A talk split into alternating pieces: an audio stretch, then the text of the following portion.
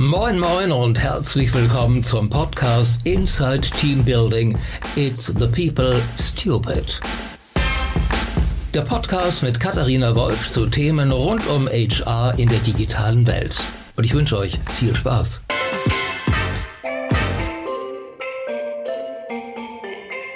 Hallo und herzlich willkommen zu einer neuen Ausgabe von Inside Team Building. Ich darf heute mal wieder in Berlin sitzen bei einem Startup, was man jetzt in letzter Zeit schon immer mal häufiger gehört hat, und zwar bei Paul Kemper.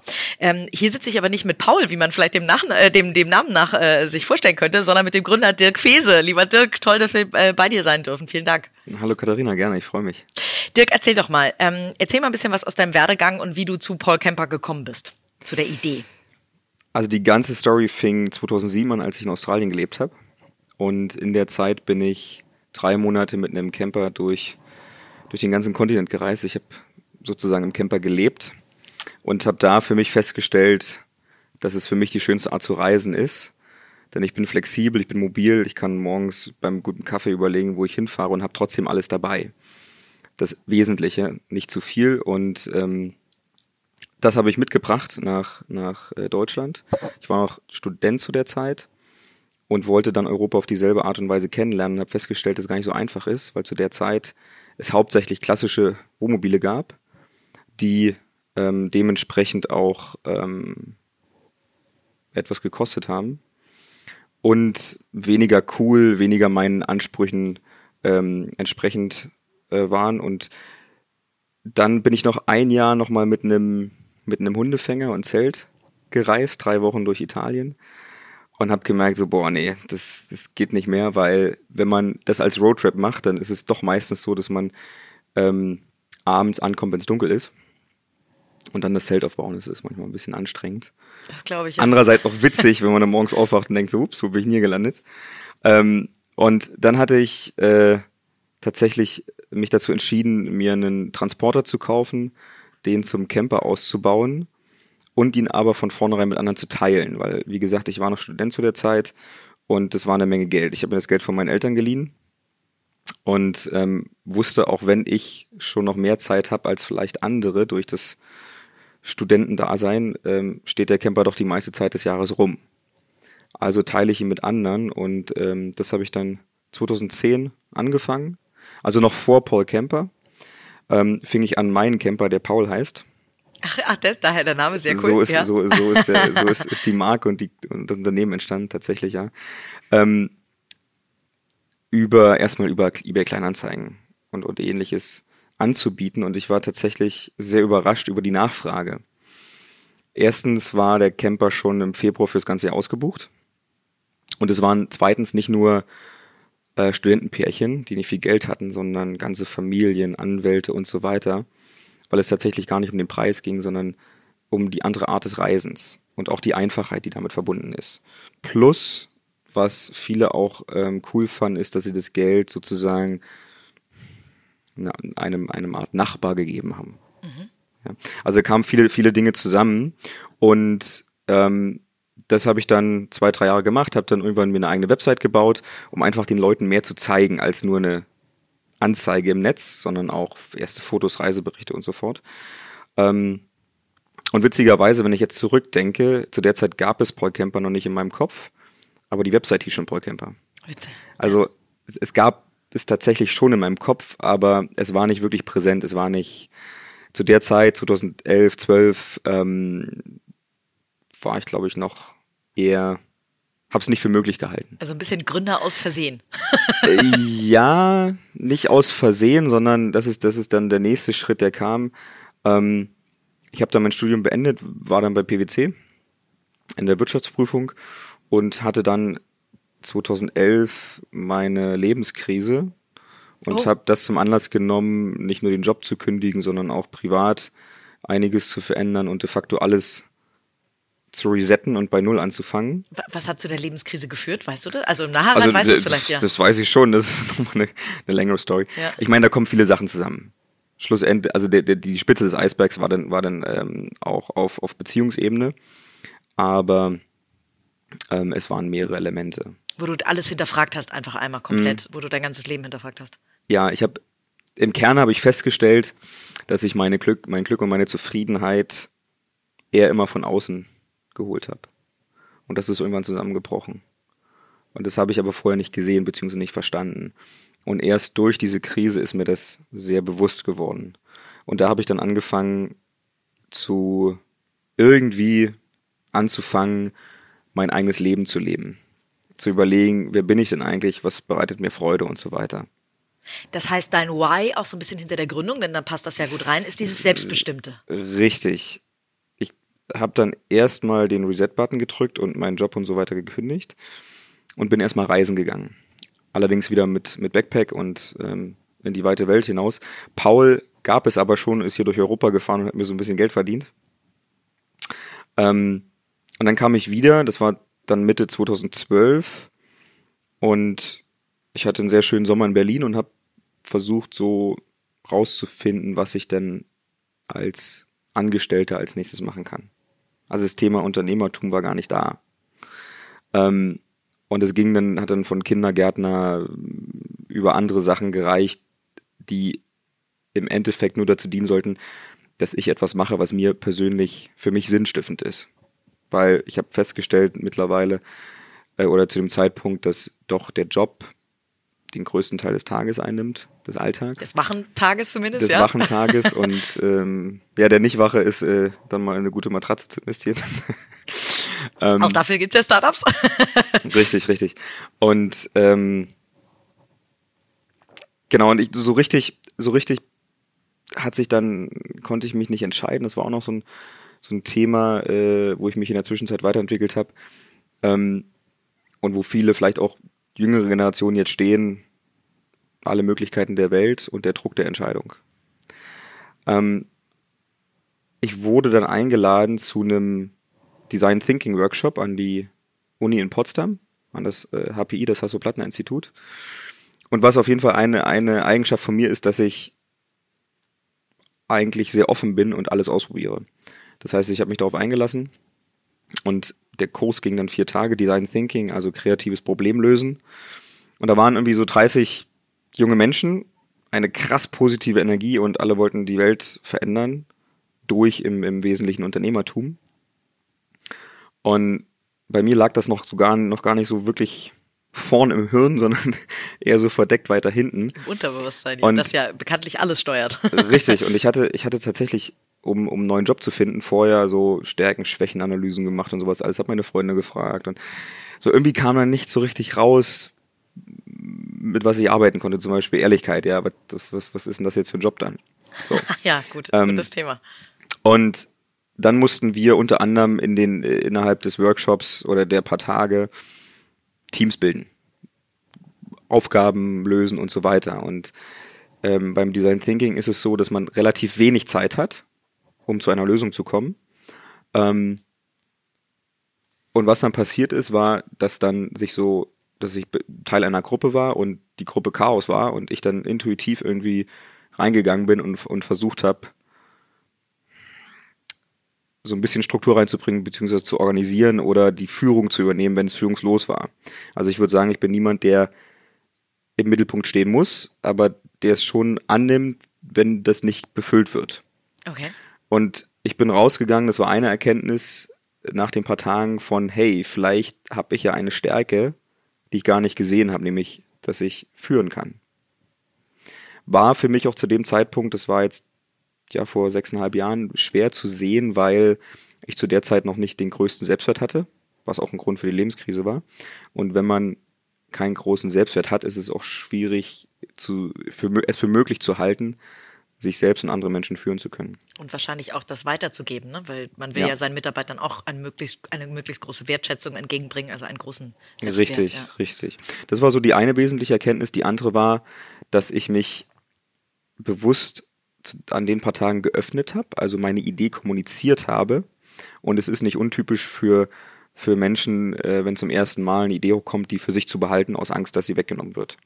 Ich habe dann gemerkt, boah, die sind alle selber so beschäftigt und mit ihrer Idee, die haben gar keine Zeit für meine Idee. Und ähm, durch das Öffnen trat auf einmal Hilfe in mein Leben.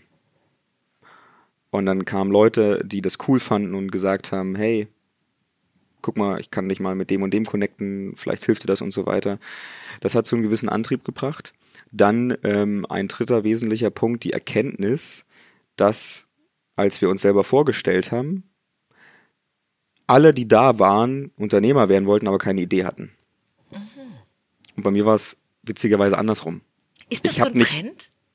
Dass, dass ja, Leute irgendwie, äh, unter, also in Berlin vielleicht noch, aber, aber dass, dass Leute Unternehmer werden wollen, um Unternehmer zu sein und gar nicht, weil da irgendwas im Hintergrund schlummert?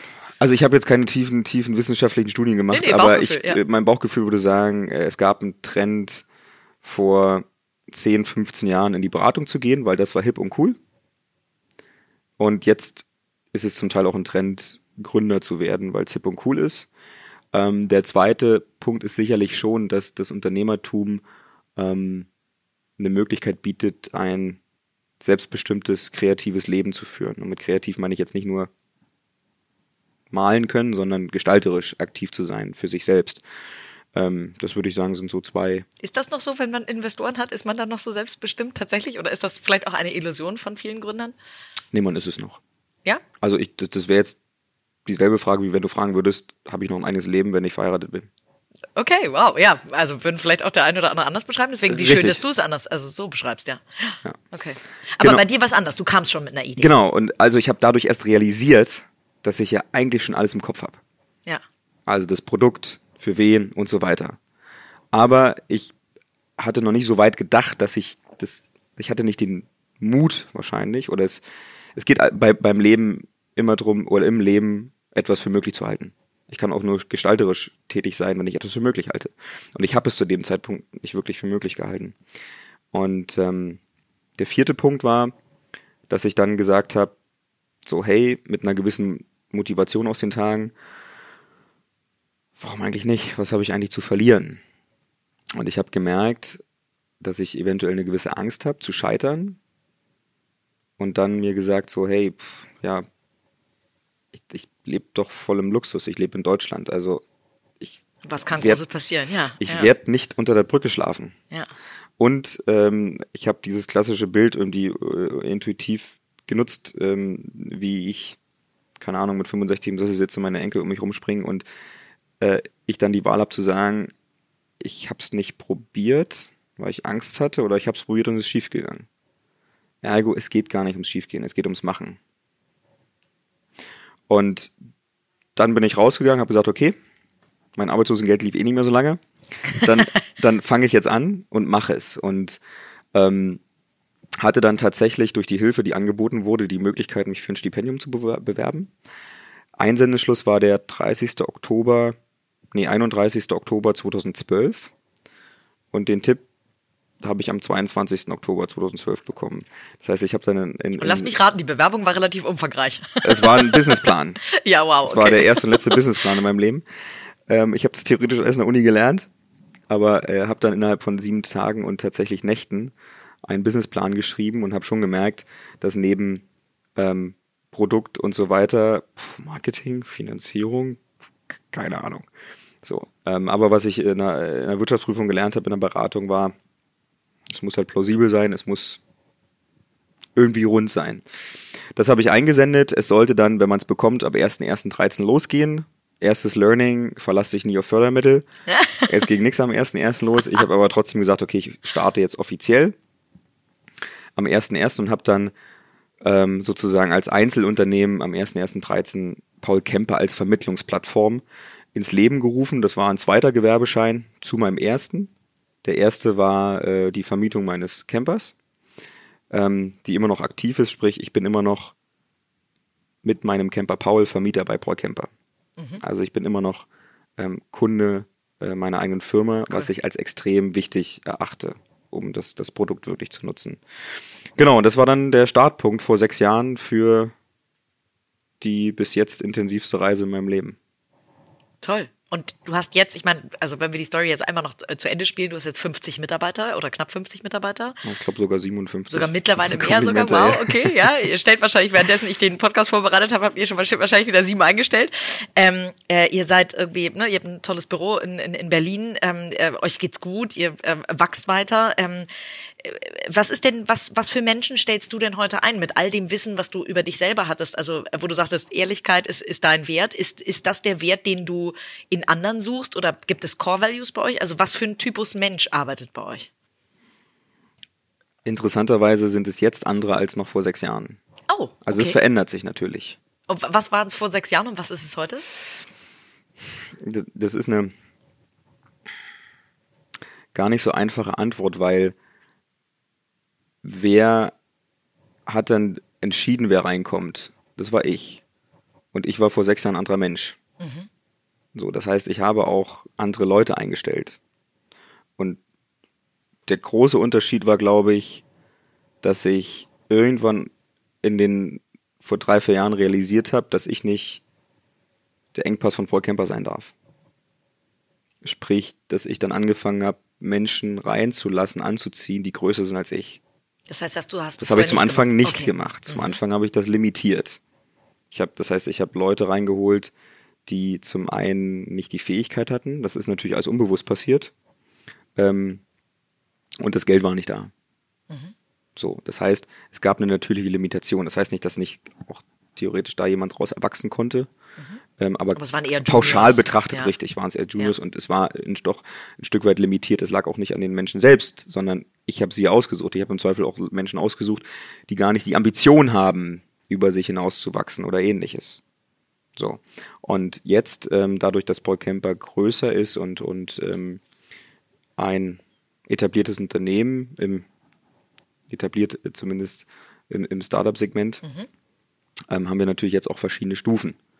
Wir haben Führungskräfte, ähm, die mehr mitbringen, die andere Ambitionen haben, die äh, zum Teil auch größer sind als ich. Ähm, und wir haben auch äh, Kundenbetreuer, die einfach Bock drauf haben, ein geiles Kundenerlebnis zu liefern, aber gar nicht ähm, so krass äh, sich selber challengen wollen. Also niemand muss. Ne? Das ist halt wichtig zu verstehen, was braucht man und und ähm, und was was was was was was will mein Gegenüber. Weil wenn ich sage, ich hole auf Kundenbetreuerebene zum Beispiel nur Leute, die halt fünf Jahren CEO von Apple sein wollen, dann ist das ja cool und wir wollen, ich, ich ermutige jeden, sich zu entwickeln. Allerdings habe ich als Organisation, und es gibt immer verschiedene Perspektiven im Unternehmen, ähm, dann ein Problem, weil ich arbeite jemand ein und ein halbes Jahr später ist er wieder weg. Mhm. Das geht halt auch nicht. Ne? Das heißt, ähm, ich muss die richtigen Personen finden oder die, die richtige Motivation in den Personen. Mhm. Und es gibt kein richtig oder falsch, sondern jeder hat einen unterschiedlichen Antrieb, eine unterschiedliche Motivation bezüglich seines Privatlebens, bezüglich seines beruflichen Lebens und so weiter. Und wenn du sagst, früher hast du unbewusst ausgesucht, äh, gehe ich davon aus, heute suchst du bewusster aus? Ich habe nicht unbewusst ausgesucht. Ich ja. habe schon sicherlich bewusst ausgesucht, aber unbewusst auch gewisse Kriterien gehabt, die ich nicht mhm. selber nicht gesehen habe. Und wonach suchst du heute bewusst aus? Was schon immer gleich war, ist, ähm, also was bewusst ist, ist, ist das, das, das eine, was ich ähm, gerade erwähnte, dass es Leute sind, die ähm, eine gewisse Erfahrung mitbringen und in, in, in, ihren Bereichen besser sind als das, was wir schon haben. Mhm. Und in dem Fall als, als auch als ich. Mhm. Ich habe eigentlich gar keine Ahnung. Wahrscheinlich von manchen Dingen schon, aber sonst ähm, wärst du nicht äh, der, der, Chef dieser äh, Organisation. Was schon immer gleich war, ist, dass, äh, dass wir getrieben sind durch Leidenschaft und auch nur Leute reinholen, die auch durch eine eigene Leidenschaft motiviert sind. Durch eine intrinsische Motivation, die Bock auf Reisen und, und, und Camper haben. Ich habe ich hab zum Anfang gar nicht so einen Wert drauf gelegt und irgendwann nach der Hälfte der, der, der Zeit habe ich irgendwann so zu meinen ersten Shareholdern gesagt, ich will jetzt eigentlich nur noch Camper im Team haben. Wie viele Camper gibt es in Deutschland? Jetzt mal, um, um so den Markt einmal zu screenen. Über eine Million. Über eine Million. Okay, da ist also genügend äh, Auswahlpotenzial da. Richtig. Ja gut, es ist alles relativ. Ich meine, wir haben natürlich Engpässe in, in gewissen äh, Fachrichtungen und so weiter, gerade in Berlin, ähm, gerade im, im, im Wettbewerb mit anderen Startups. Und das dann nochmal auf Camper zu begrenzen, ist schon eng.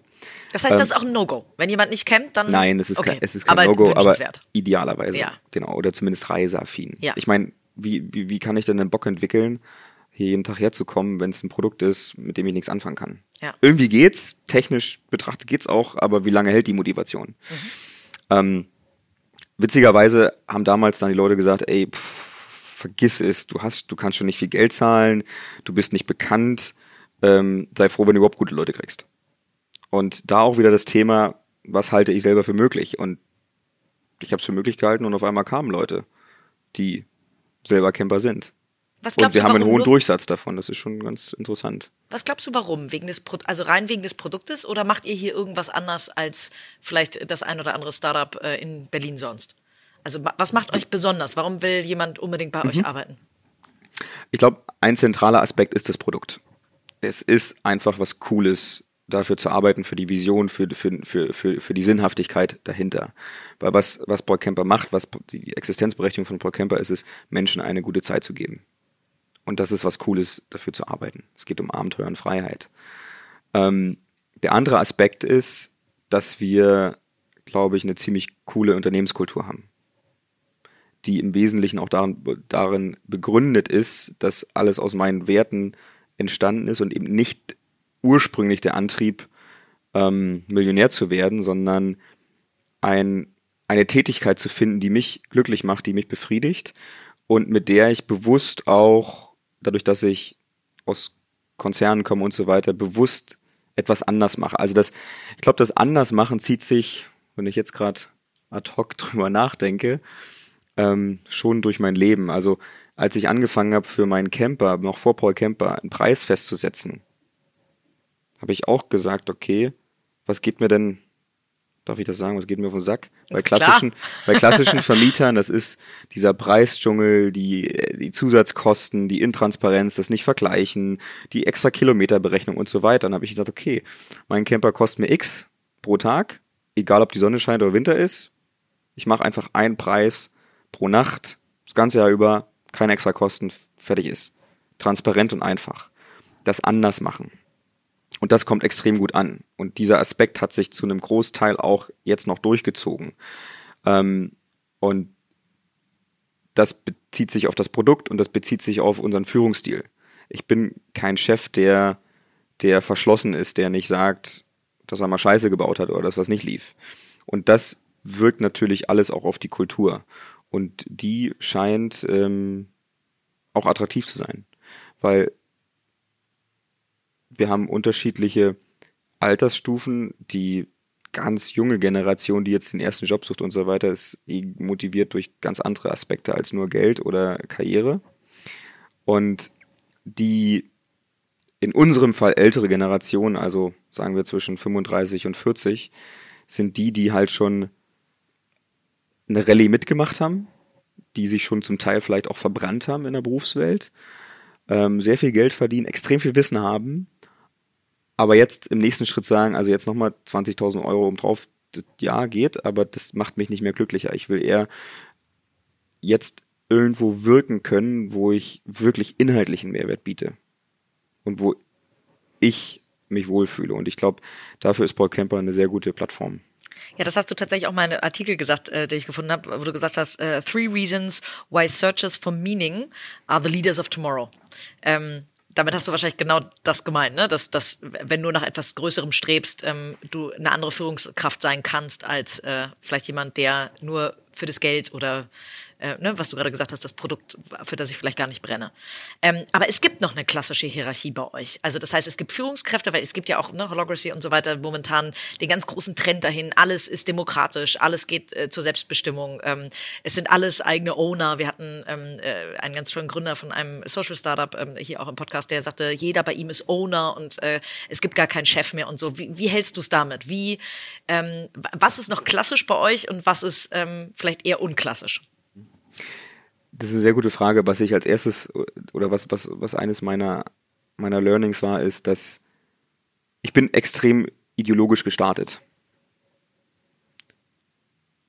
Irgendwann setzt aber die Erkenntnis ein, dass das ein Wirtschaftsunternehmen ist und dass Löhne gezahlt werden müssen. Sprich, ähm, in Extrem lebt sich's auf Dauer immer schlecht. Reine Ideologie oder reine Oldschool-Unternehmensführung. Das heißt, die, die, die, die Lösung ist wahrscheinlich sehr individuell, hängt von den Menschen, von der Organisation ab ähm, und liegt höchstwahrscheinlich in der Mitte. Bei uns ist es ganz spannend. Ähm, wir haben jetzt tatsächlich erst vor einem, vor einem Dreivierteljahr das erste Mal ein Organigramm gemalt. Oh, wow. Da wart ihr wie viel? 40 Mitarbeiter oder so? Ja, ja Wahnsinn. Ja, irgendwie sowas. Ähm, und zwar, weil natürlich will jeder frei sein und, und, und selbstbestimmt, aber trotzdem sucht jeder Struktur und einen Rahmen. Sprich, wir haben gemerkt, dass vor allen Dingen in einer schnell wachsenden Organisation mit viel Dynamik es schon gerade, und das kommt auch wieder, das ist eine sehr vielschichtige Antwort jetzt, weil es kommt auch wieder darauf an, ist es jemand, der seinen ersten Job hat oder ist es jemand, der schon äh, den sechsten Job hat? Also wie viel Rahmen, wie viel Struktur brauche ich? Wir haben ein Organigramm gemacht, um ein, eine Struktur und einen Rahmen zu geben, um die, um eine klare auch Verantwortlichkeit darzulegen, in, in, in, auch vor allen Dingen in der Personalentwicklung. Also wer ist mein direkter Vorgesetzter, zu wem reporte ich, mit wem bespreche ich meinen Entwicklungsplan. Mhm. Gleichzeitig haben wir parallel angefangen, äh, und das wird uns noch eine Weile begleiten, weil das ist auch Trial and Error, die Organisation jetzt auf eine Projektorganisation umzustellen. Sprich, abteilungsübergreifend zu arbeiten. Das ist auch eine Erkenntnis im Wesentlichen aus den letzten zwei Jahren, dass es nicht mehr geht, ähm, in Abteilungen zu denken. Und witzigerweise hätte ich vor zwei Jahren, hättest du mir die Frage gestellt, seid ihr kundenfokussiert, user-centric und so weiter, hätte ich gesagt, na klar. Vor einem halben Jahr dachte ich so, nee, sind wir gar nicht.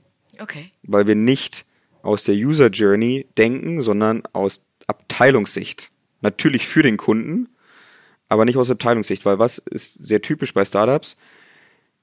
Viele Ideen beziehungsweise viele Ansatzpunkte im Produkt und, und, und, und in der User Journey, wo es Probleme gibt, aber zu wenig Ressourcen. Also ähm, kam die Erkenntnis, dass wir sagen, wir sollten gucken, wenn man jetzt zum Beispiel, wir haben zwei User Journeys, nämlich wenn ich einen Camper mieten möchte und wenn ich einen Camper vermieten möchte.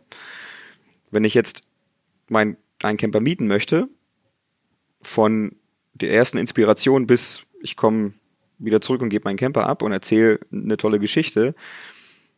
Da gibt es jetzt 20 Punkte, wo es noch einen Schmerz gibt für den Kunden. Mhm. Und damit auch 20 so. Touchpoints, wo äh, ihr die Chance richtig, habt. Ja. Richtig. Und jetzt gucke ich, wollen wir eher dadurch gucken, wo ist der größte Pain? Dann noch berücksichtigt, welchen Aufwand müssen wir damit machen, um diesen Pain zu lösen und wie äh, reiht sich das in der, in, in, in der Gesamtpriorisierung ein. Und dann kommt erst raus, ob das hauptsächlich ein Produktthema ist oder hauptsächlich ein Kommunikations- oder Marketingthema oder hauptsächlich ein Datenthema. Das heißt, und, und, und auch wenn dort der Schwerpunkt liegt bei Produkt, brauche ich trotzdem noch Marketing und, und, und Data und so weiter dazu. Das heißt, ich brauche eh immer ähm, situative Teams. Hm, interdisziplinäre Teams. Genau, genau und jetzt, und die Herausforderung, und das ist das, wo, wo, wo, was jetzt für uns der nächste Schritt ist, ist, wie kriege ich das hin? Einerseits Struktur und Rahmen zu geben, andererseits eine Flexibilität zu haben. Vor allen Dingen noch mit unterschiedlichen Menschen, die unterschiedliche Bedürfnisse und Antriebe haben, so dass Kreativität gefördert wird, aber auch nicht durch zu viel Flexibilität zu viel Chaos entsteht, zu erschlagen wird und, und andersrum. Also wo ist die Mitte? Ah ja, super. Das ist ja schon, ähm, ich weiß gar nicht, ob das, also 40 Mitarbeiter ist wahrscheinlich eher unüblich, dass man dann das erste Organigramm macht, aber was sind denn so Wachstumsschmerzen, die du gemerkt hast oder, oder Veränderungen, es müssen ja nicht immer Schmerzen sein, aber so Veränderungen, die du ähm, bemerkt hast, irgendwie von, ist wahrscheinlich was anderes, ob man 10 Mitarbeiter hat oder 20 oder 40 oder 50. Äh, ne? Also du hast gesagt, du hast dann irgendwann angefangen, tatsächlich Führungskräfte einzustellen, aber was ist so, wo gibt es so was, wo du sagst, da hat sich was total verändert? Also verändert, das sind, das sind tatsächlich sehr, sehr viele Punkte. Ähm, Teil sie gerne alle mit uns. da sitzen wir wahrscheinlich noch morgen hier. Ähm, was sind die wichtig, was sind die, was sind die prägnantesten? Ähm,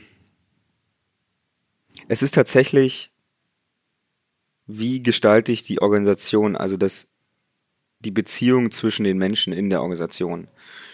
Und ich muss, wenn ich größer werde, mehr Struktur schaffen, mehr Prozesse schaffen. Sonst ist es ein reines Chaos und jeder ähm, wird, äh, dreht durch und wird verbrannt und weiß gar nicht mehr, woran soll ich denn jetzt arbeiten. Mhm. Ähm, gleichzeitig verändert das wiederum unter Umständen die, wie soll ich sagen, das verändert die Umwelt, in dem die Leute tätig werden und, und manche Leute wollten vielleicht diese neue Umwelt gar nicht. Also nicht jeder hat Lust, in einem neuen, einer neuen Phase mitzugehen und auch nicht jeder kann es. Mhm. Ähm, und auch da geht es wieder nicht um richtig oder falsch, sondern nicht jeder kann es, weil es einfach zu der, für die alte Phase nicht notwendig war und wir diesbezüglich auch nicht eine andere Person eingestellt haben. Oder ich, was ich eingangs erwähnte, unbewusst, bewusst gar, gar jemanden eingestellt habe, der gar nicht fähig ist, dafür, dazu mitzuwachsen.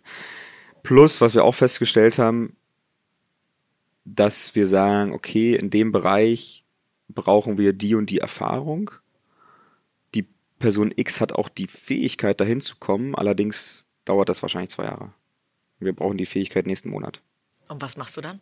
Das ist ja das Allerschlimmste, sag ich mal. Also es ist mir auch schon passiert, dass ich jemanden eingestellt habe, ähm, äh, bei dem ich mir am Ende eingestehen musste, dass ich falsch rekrutiert habe. Ähm, passiert selbst im Headhunter. ähm, und trotzdem hat man dann keine, ganz hart gesagt, keine Verwendung für die Position, für die Position, für die Person kann man ja noch schauen, aber für die, also für das, was der gerade eigentlich mitbringt. Was, was machst du dann? Muss dann jemand gehen? Also das Wichtigste ist, ist, ist offene und transparente Kommunikation. Also es so früh wie möglich anzusprechen.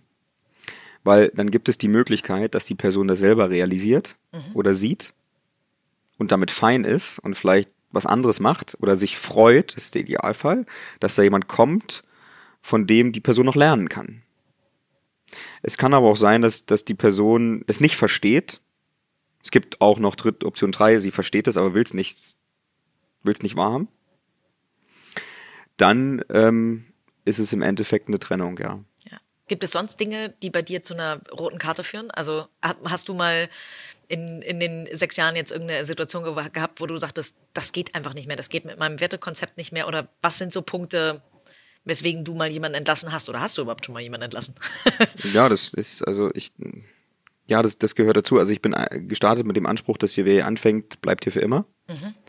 So, das habe ich jetzt auch gelernt, dass das nicht realitätsnah ist, sondern es gibt Menschen, die begleiten einen, ob jetzt auch wieder, für mich gibt es oftmals keine Trennung zwischen privat und beruflich wie auch im privaten Leben. Es gibt Menschen, die begleiten einen für einen gewissen für eine gewisse Zeit, für eine kürzere Zeit, für eine längere Zeit. Ich habe Beziehungen, die gehen eine Stunde, die gehen äh, ein Jahr und die gehen 20 Jahre. Manchmal weiß ich es auch vorher nicht. Das heißt, was ich durch Paul Kemper gelernt habe und eben im beruflichen wie auch im privaten ist, dass Trennungen nicht negativ sein müssen. Also ich glaube, die Trennungen, die wir vollzogen haben, ähm, sind immer positiv ausgegangen, beziehungsweise auch wenn es vielleicht mal wehtat bei der entsprechenden Person oder Tränen geflossen sind, kam die Person dann einen Monat später an und hat Danke gesagt. Ich sehe da interessanterweise einen sehr starken Unterschied zwischen den Menschen, um es, um es, um es verständlich zu machen, würde ich jetzt sagen, okay, wir haben die, die, die Führungskräfte oder die ambitionierten Menschen, die, die ihr Leben selbst gestalten wollen, die, die aktiv sind, ähm, wenn die merken, dass es nicht funktioniert, dass es nicht so funktioniert, wie sie wollen, dass, dass sie eine Limitation haben oder dass die, die Organisation für sie eine Limitation darstellt, dann gehen die selbst, dann erfolgt eine Trennung aus Arbeitnehmersicht. Bei anderen Angestellten kann es unter anderem sein, dass sie zwar merken, dass es nicht mehr fu funktioniert, dass sie nicht mehr mit, mit, mit Lust ins Büro kommen und, und, und, und dass Ziele nicht erreicht werden oder was auch immer, aber sie werden nicht von sich aus trennen, weil dahinter eine Angst steht, den Job zu verlieren, was Neues zu finden. Und das sind dann die Menschen, die zumindest in unserem Fall dann nachträglich gekommen sind, Danke gesagt haben, weil manchmal braucht man halt auch einen kleinen, ein bisschen den Push, weil auch wieder beruflich wie privat, es ist nie nur eine Partei, die merkt, dass es nicht läuft. Es sind immer beide. Ja. Die Frage ist nur, ob es die andere auch zugibt. Mhm. Guter Punkt, ja. Wie viel Zeit nimmst du dir noch, um dein Team zu entwickeln? Also ähm, und und also du sagst gerade, ihr habt euch irgendwann mit Personalentwicklung ähm, beschäftigt. Ähm, äh, am Ende ist ja, also du nennst dich ähm, Head of Passion, gar nicht CEO, fand ich äh, richtig cool. Äh, nach all dem, was du beschrieben hast, verstehe ich umso mehr, warum du dich Head of Passion nennst. Ähm, und trotzdem ähm, bist du ja dafür verantwortlich, wie es diese Organisation gibt, weil du der Gründer bist. Und also viele sind mitverantwortlich, aber natürlich hast du am Ende immer den Hut auf. Wie viel Zeit nimmst du dir, damit es deinem Team gut geht? Also für Personalthemen rundherum, sage ich mal, prozentual ungefähr. Um ehrlich zu sein, würde ich mir gern mehr Zeit nehmen. Okay, das heißt, wo liegst du aktuell? Das weiß ich nicht, Prozent. Es, es, es ändert sich auch wieder mit dem Lebenszyklus. Was ich, ich kann bei einer wachsenden Organisation nicht mehr mich um jeden Einzelnen kümmern, sondern ich kann dafür Sorge tragen, dass, dass sozusagen mein verlängerter Arm also die Leute, die direkt an mir dranhängen, ähm, die Welt so sehen wie ich oder beziehungsweise deine DNA weitertragen. Genau. Ja. Wenn ich da schaffe, eine 100% Transformation hinzubekommen und die Transformation und die 100% kann auch sein, dass, dass, ähm, dass ich mich anpasse, aber so oder so, dass die Stufe darunter, wenn wir jetzt wieder bei einer Hierarchie sind, ähm, so entscheidet, wie ich es würde, beziehungsweise die auf, auf, auf selbe Wertebasis hat, dann kann sich das weitertragen. Sprich, mein, ich, ich investiere Zeit in diese Ebene. Ich investiere, ich habe die, die ersten vier Monate des Jahres, glaube ich, meine erste offizielle, mein erstes offizielles Training äh, gemacht, überhaupt was Führung betrifft. Ähm, das war der äh, Master of Modern Leadership ging vier Monate lang. Das heißt, ich habe sehr viel Zeit investiert. Mhm.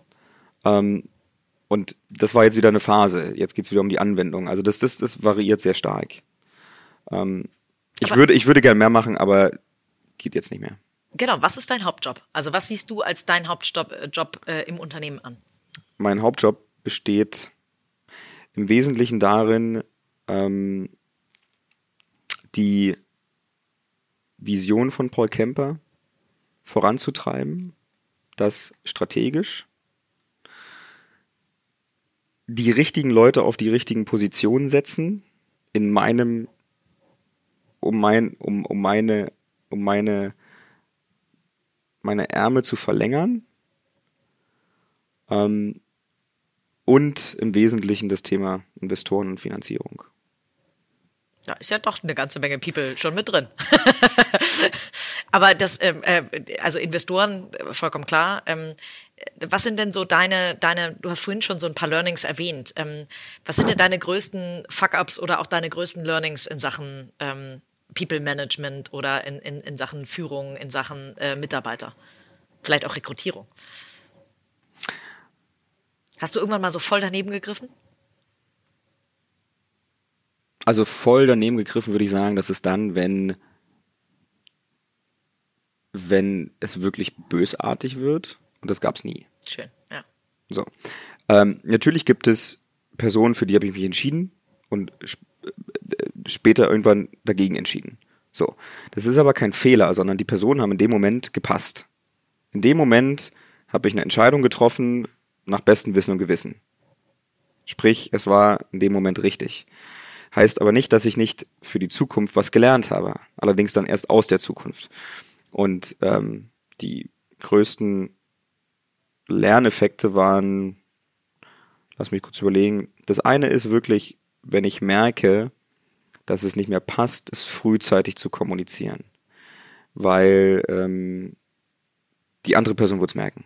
Und gerade bei mir, ich bin sehr offen, direkt und kritisch in, in allen Ausprägungen. Das heißt, du wirst mir anmerken, wenn ich nicht zufrieden bin. Und dann ist es doch besser, relativ schnell zu sprechen, miteinander zu reden. Ähm, Erwartungshaltung ist ganz wichtig. Ähm, Eine zu haben oder keine zu haben? Sie zu managen, egal ob du sie hast oder nicht. Okay. Ähm, ein, eine, ein großer Punkt ist bei uns, dass wir nicht wir, wir, wir besetzen Positionen, die es vor drei Jahren noch nicht mal gab. Und wo ich keine Ahnung habe, was im Detail da gemacht werden muss. Ich weiß nur, da muss jemand sich drum kümmern. Sprich, ich kann dir jetzt nicht sagen, ich kann dir jetzt keine Zielvereinbarung geben oder Entwicklungsplan, sondern wir werden das on the fly sehen. Das heißt, ich gebe dir Vertrauen, du gibst mir Vertrauen und wir reden offen drüber. Ich kann dir jetzt nicht versprechen, dass du in einem Jahr XY wirst. Jedes Mal, wenn wir das gemacht haben in der Vergangenheit, ist es schiefgegangen. Weil das ist mit blinden Augen auf eine Zielscheibe schießen. Schön und es nimmt dir komplett die, die, die, die, den Gestaltungsspielraum, vielleicht sich in eine ganz andere geile Richtung zu entwickeln. Also, wir, wir sind echt, vielleicht sind wir da so, so sogar schon ein bisschen getreten, aber wir wollen so wenig Versprechen wie möglich machen, sondern sagen, hey, wir sind durch das und das angetrieben und da und da wollen wir hin. Und wenn du Bock hast, dich da einzubringen, dann mach das. Und je, und je werden, ja. richtig, und je mehr du dich einbringst, desto mehr äh, baust du ein Fundament für dich selbst. Weil es ist schwierig, gute Leute zu bekommen und ich werde einen Teufel tun, jemand, der, der extrem gut passt und der geil performt, loswerden zu wollen. Warum? Nein. Also, die Sicherheit generierst du selbst und nicht durch irgendein Versprechen, was ich euch schriftlich mache, wo ich eigentlich gar nicht weiß, ob ich es halten kann. Cool, sehr, sehr schöne Sichtweise. Ähm, eine letzte Frage, denn die Zeit läuft uns schon wieder fast ein bisschen weg, ähm, äh, habe ich an äh, alle meine Interviewgäste und zwar ist das das persönliche Erfolgsrezept. Also warum ähm, bist du vielleicht einen Ticken erfolgreicher als, äh, als andere? Ich würde es bei dir fa fast ein bisschen umformulieren wollen und sagen, was hast, wa was macht dich heute, weil äh, du hast ja vollkommen richtig gesagt, du bist heute ein anderer als noch vor sechs Jahren. Ähm, was glaubst du, welche Learnings haben dazu geführt, dass du heute so erfolgreich ein Unternehmen führen kannst oder leiten kannst, ähm, antreiben kannst, weiter wachsen lassen kannst? Also zum einen, glaube ich, sind es gewisse Charaktereigenschaften von mir, nämlich authentisch zu sein ähm, und offen und direkt, also auch Kritik ranzulassen ähm, und so weiter. Das zweite ist, mit jemandem reden zu können. Also das, was man lang weitläufig als Coach nennt.